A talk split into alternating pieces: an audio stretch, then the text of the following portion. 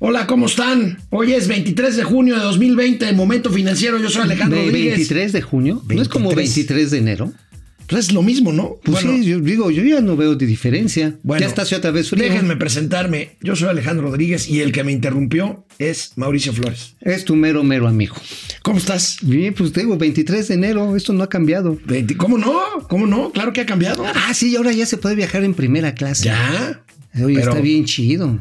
Oye, y cambiaron al director del Banco del Bienestar también. Bueno, ves que hay que tomar posición zen Bueno, para esas Empezamos. operaciones. Esto es Momento Financiero. el espacio en el que todos podemos hablar. balanza comercial, Inflación, evaluación, tasas de interés, momento financiero, el análisis económico más claro, objetivo y divertido de Internet. sin tanto choro. Sí, Y como les gusta, peladito y a la boca. ¡Órale! ¡Vamos, réjete bien! Momento Financiero.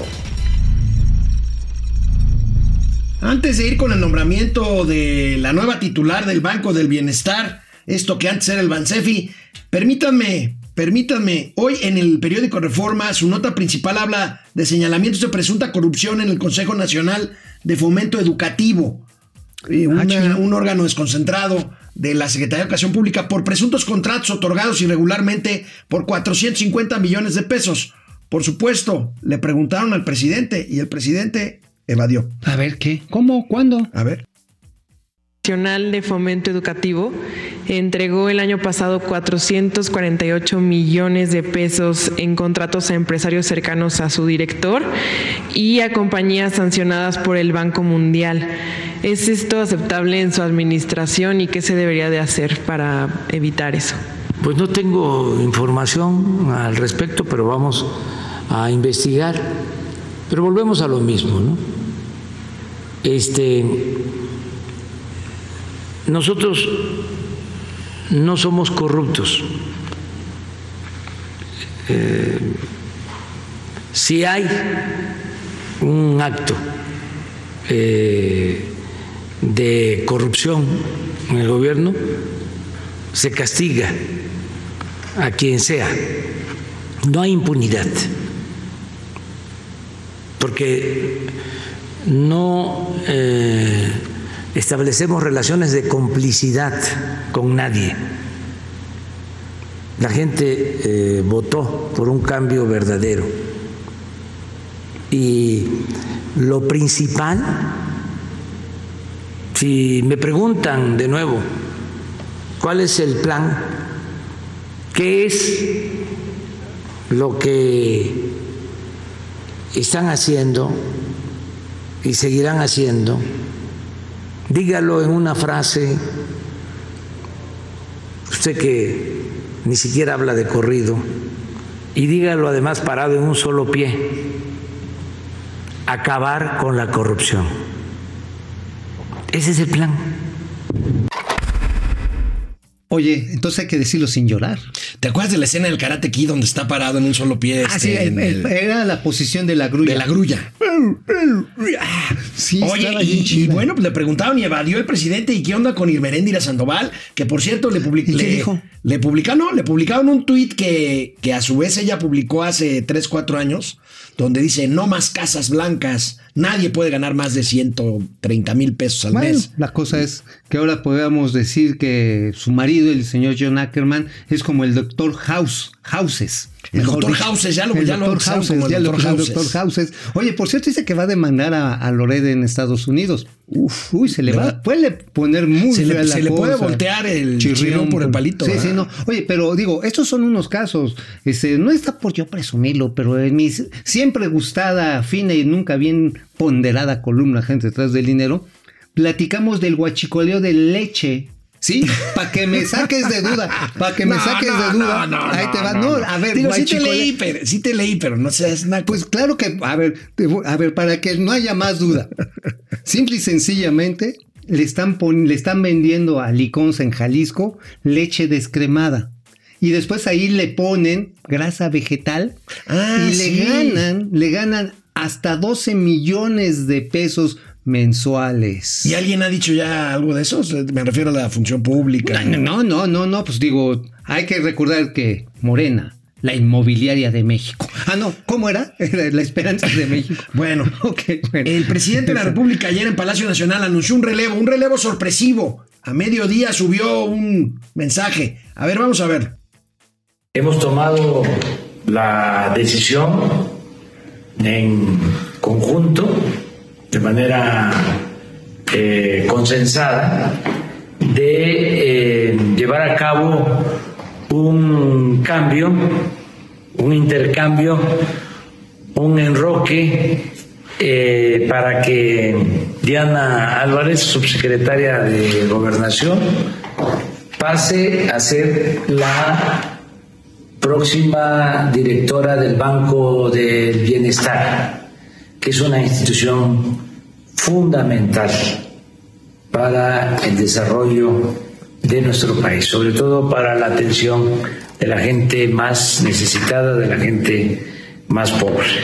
Y Rabindranath eh, Salazar, que se está desempeñando como director del Banco de Bienestar, va a pasar a la subsecretaría de Gobernación, donde está Diana. Este es un cambio que eh, aquilatamos, que analizamos, va a ayudar mucho. Oye, este enroque está bien chistoso. O sea, digo, aquí el que yo veo que gana es Rabindranath Salazar. Digo, él le trae muchas ganas a ser candidato de Morena precisamente A Morelos. a Morelos. No come, pero ni con salsa roja a Cuauhtémoc, ¿eh? De hecho, él tuvo que ceder. A Cuauhtémoc Blanco. a- sí, ándale, ese, me sacas de quicio con tu No, conocimiento. no, no, amigo. es que podrías estar hablando de Cuauhtémoc Cárdenas. Bueno, ya no me voy a reír. Pero la cuestión está en que no, no, nada más no, no se llevan. Él tuvo. Él, perdón, él tuvo finalmente que ceder su candidatura, su precandidatura, Rabindranath Akwati. Y esto, por supuesto, los distanció mucho. Ahora, la señora Diana, ¿qué onda? Tú te sabes su currículum. Diana Álvarez Mauri, especialista en energías cósmicas. Ella fue directora de un colegio muy prestigiado privado eh, de, educación básica en el Distrito Federal, consejera, consejera jurídica del INE, abogada del ITAM, pero sin experiencia en, en banca. Bueno, no es el único gobierno que ha puesto funcionarios todólogos en todos lados. Digo, digo, simplemente don Gerardo Ruiz Esparza, pues era abogado, economista, no era ingeniero y estuvo en la SCT.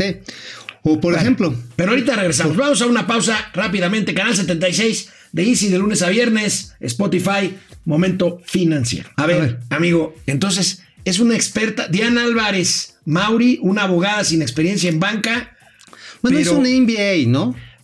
MBA. MBA, sí. O sea. Master on Business Administration. Así es, así es. ¿Qué? Pero eso no le da. No, bueno, yo conozco. Y el, y el tema de la energía cósmica, a ver, que- creo que tenemos aquí parte de su currículum. Ajá, sí, A ver. creo que ahí hay un dato. Ah, sí. Ah, sí, ahí está. Solo puedes entregar el mensaje a quienes están vibrando en la misma frecuencia. Algunas veces simplemente no pueden escucharla. Todo es cuestión de frecuencia y Oye, amigo, a ver, tú siempre has sido- tú siempre has señalado la importancia que tiene el Banco del Bienestar en la dispersión de los recursos claro. de los programas sociales de Andrés Manuel López Obrador. En un escenario electoral, es obvio que Rabindranath se va para gobernación para seguir operando, pues es, es un agente de confianza de un círculo íntimo del presidente.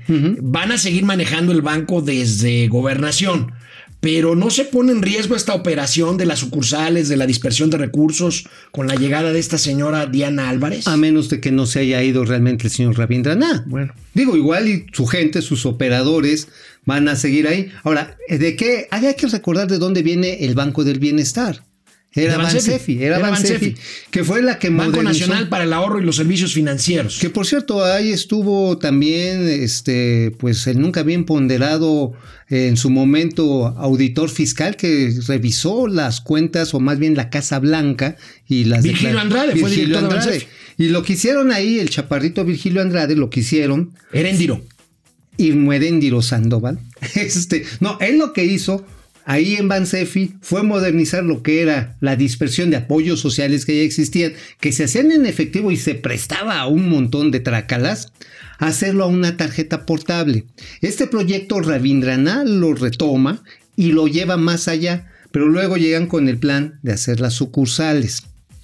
Y también contratar hasta 10 mil personas bajo esquemas de outsourcing que trabajen y vivan en la zona para darle servicio a personas pues, que realmente tienen aversión a la tecnología, que no conocen una sucursal de banco, que se sienten extraños entrando a una aplicación de teléfono. Traían un buen rollo, traían una cosa que creo que era interesante para formalizar la entrega institucional de apoyos sociales sin que se convirtieran, pues ahora sí que en bandera electoral. amigo. La verdad, sorpresivo este cambio, sorpresivo. Vamos a ver cómo funciona el Banco del Bienestar. Está pendiente la instalación de eh, quién sabe cuántas sucursales, eh, de, de- Eh, 15 mil. 15 mil sucursales, de cajeros automáticos que ya compraron algunos. Hay por ahí algunos que señalan que hay algunos proveedores en Tabasco vinculados con Carlos Cabal Peniche, aquel banquero. Pero Carlos Cabal Peniche es cuate del presidente Andrés Manuel López Obrador. Ah, perdón. Entonces, sí, digo que- a ver, él ya pagó sus culpas, el Carlitos Cabal. Peniche. Sí, sí, pues él era, era de gente cercana a, a Raúl Salinas de Gortari. Y la mafia del poder no quedó. Bueno, No, en no, fin. ya, a ver, a ver, si te Así- agarran y te echan así, bendita. así como, así como el presidente eludió el tema de la corrupción en cuanto al Consejo Nacional de Fomento Educativo, pues finalmente anunció las primeras acciones en contra de las empresas factureras A que ver, serán viene. demandadas por fraude. 8 mil personas físicas y morales involucradas. El procurador fiscal de la Federación, Carlos Romero Aranda, explicó de qué se trata. compensación universal, era un esquema que utilizaban las factureras para no pagar impuestos, simular saldos a favor y hacer verdaderos hoyos al fisco federal. El segun- la segunda decisión eh, estructural fue el, eh, poner en la Constitución el que no se permite la condonación de contribuciones. El tercer o la tercera reforma estructural fue la reforma de factureras, precisamente que a partir de eh, 2020 se equipara la defraudación fiscal con delincuencia organizada. Bueno, pues sí, efectivamente ya este tipo de evasión ya es equipar a delincuencia organizada porque tiene que haber cierto contubernio entre quien emite las facturas con quien las compra. Ahora, puede ser que alguna empresa, pues no sé, una tlapalería, una universidad contrata un servicio y realmente pues lo está haciendo de buena fe.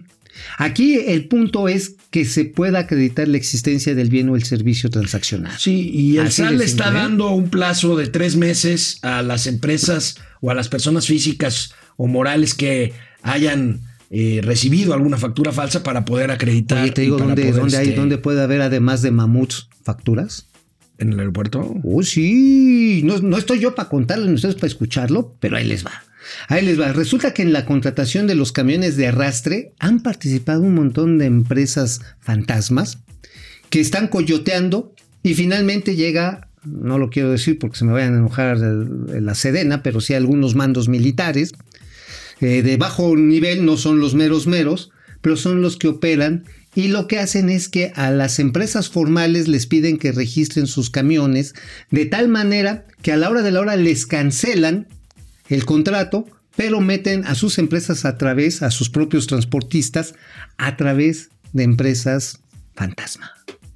Pues ahí debe de haber chan, factura. chan. Vamos a ver, vamos a ver. Seguramente la ¿Cómo información ven? del aeropuerto de Santa Lucía la van a reservar. ¿Tú Bueno, la jefa, la jefa del SAT presentó el listado, el primer listado que podemos ver aquí en pantalla. Ahí el primer paquete de denuncias, amigo. Órale, pues, Tete, ¿no estamos tú y yo? No, ¿verdad? Eh, no. No, qué bueno. Sí, sí, mira, está casi mi fortaleza. Hay nombres luego bien chistosos, Champions. No, bueno, bueno, ¿qué querías? Empresas conocidas, pues si son facturas falsas, son empresas fantasma, pues no hay empresas conocidas. Lo Ah. que sí es que son 8 mil, 8 mil personas físicas y morales involucradas, se revisaron 22 millones de facturas. Bueno, pues un gran trabajo, un trabajo muy De investigación profundo. de Raquel Buenrostro. Pero bueno, vamos, si te parece, querido amigo. A ver, vamos a, saludar a los amigos Saludar que estén a ahí. YouTube, Salvador Gallegos. Gracias por escucharnos. y Gracias, vernos. gracias. Rosario Reyes, Toshiro Kato, Peralta.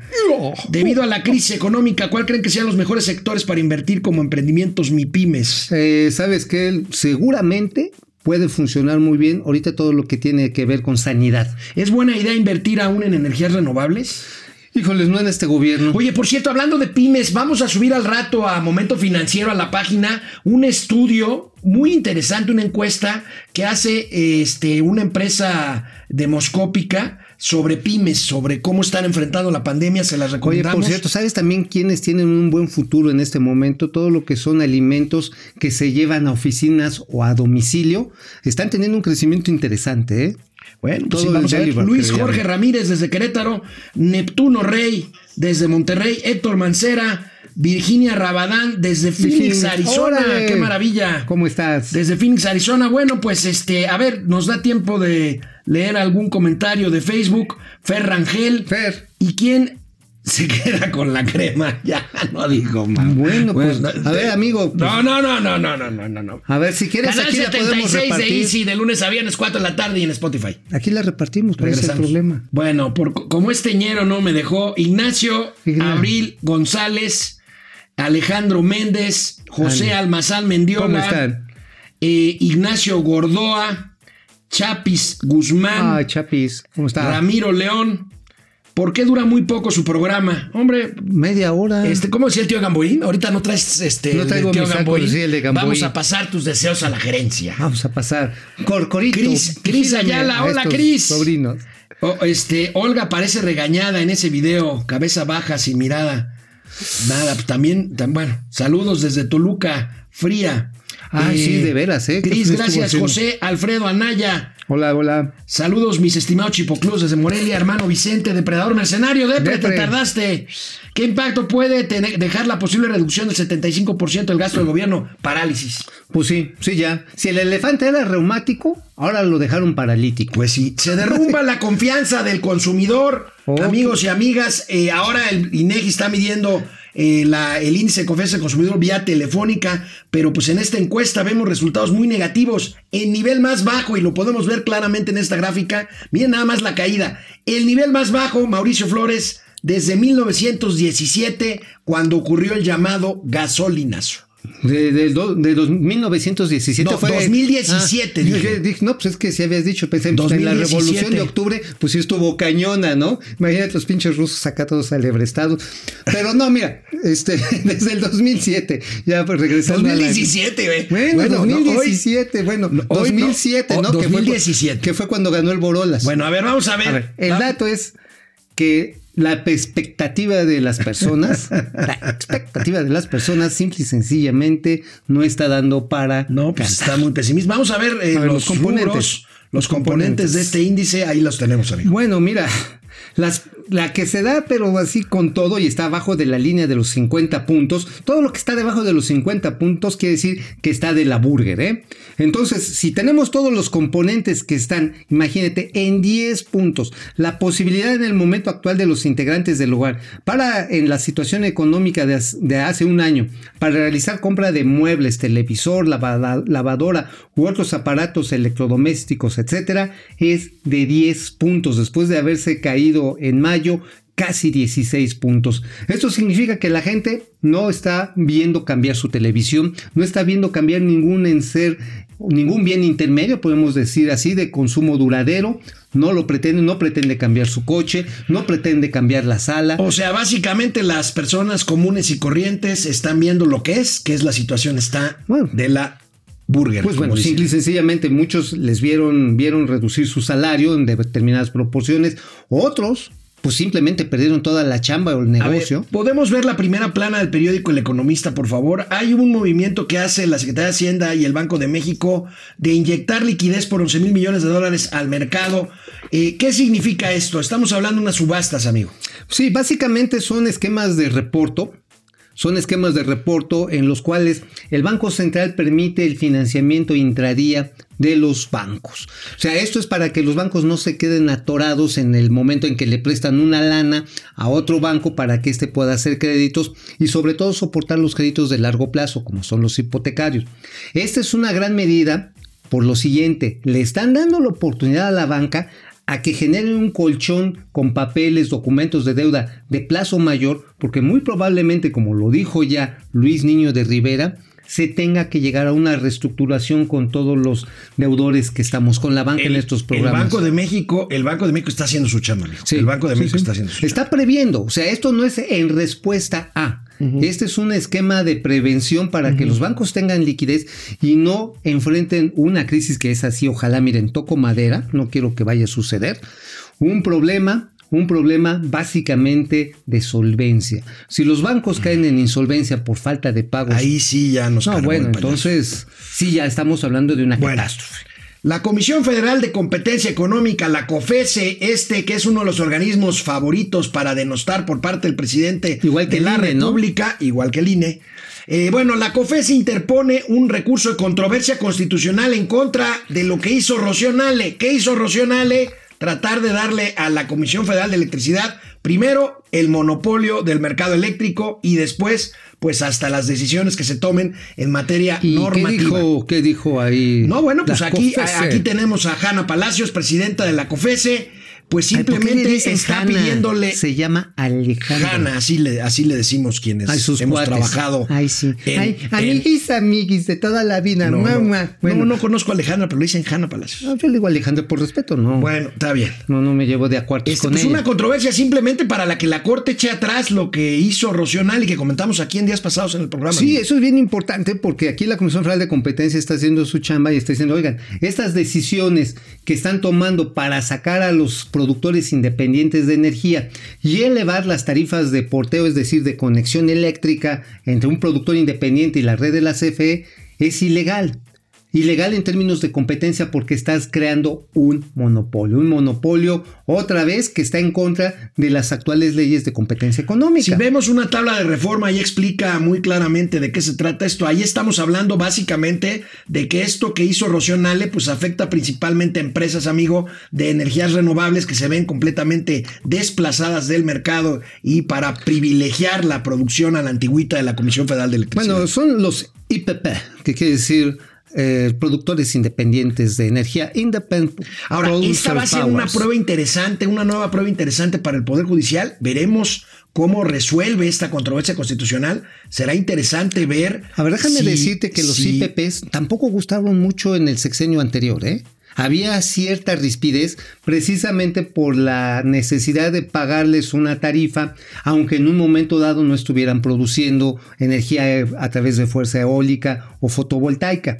Había un sistema de compensación y estaba pensado, por ejemplo, para un supermercado, ponte un Walmart que se conectaba a un IPP y le suministraba. Y si había un día nublado, como decía Manuel Bartlett, pues ese momento pues tenía que entrar al quite, tenía que entrar al quite la CFE y le tenía que compensar también la falta de provisión al IPP. Sin embargo, aquí lo interesante, y con esto quiero terminar ese punto, amigo, es que ese esquema no era del todo cómodo, pero quedó protegido por la reforma energética del pasado sexenio. Oye, amigo, ¿alguna de las 23 casas de Manuel Bartlett tendrá energía eh, solar? No, yo creo que la mueven con energía fósil, pues digo, a él- a él- él no le cuesta trabajo, nada más le llama a sus cuates ahí de Santa Lucía y ya, ¿no? Así como el tío Lucas. Bueno, bueno, oye amigo, rápidamente para irnos, Grupo Modelo y una Sí, bien. y una fintech, este tienda pago otorgarán créditos a tenderos, a tienditas, Qué a bueno, los changarros hasta- de las que hay. esquinas. Es que sí, los 25 mil varos que dio la Secretaría de Pues esta, es, Economía. esta es una buena noticia. Mañana, si quieren, eh, ampliamos un poco esta es información. muy bueno eso. Nos vemos mañana, ya a mitad de semana será Momento Financiero. Ahí se ven. Vamos, bien. Momento financiero.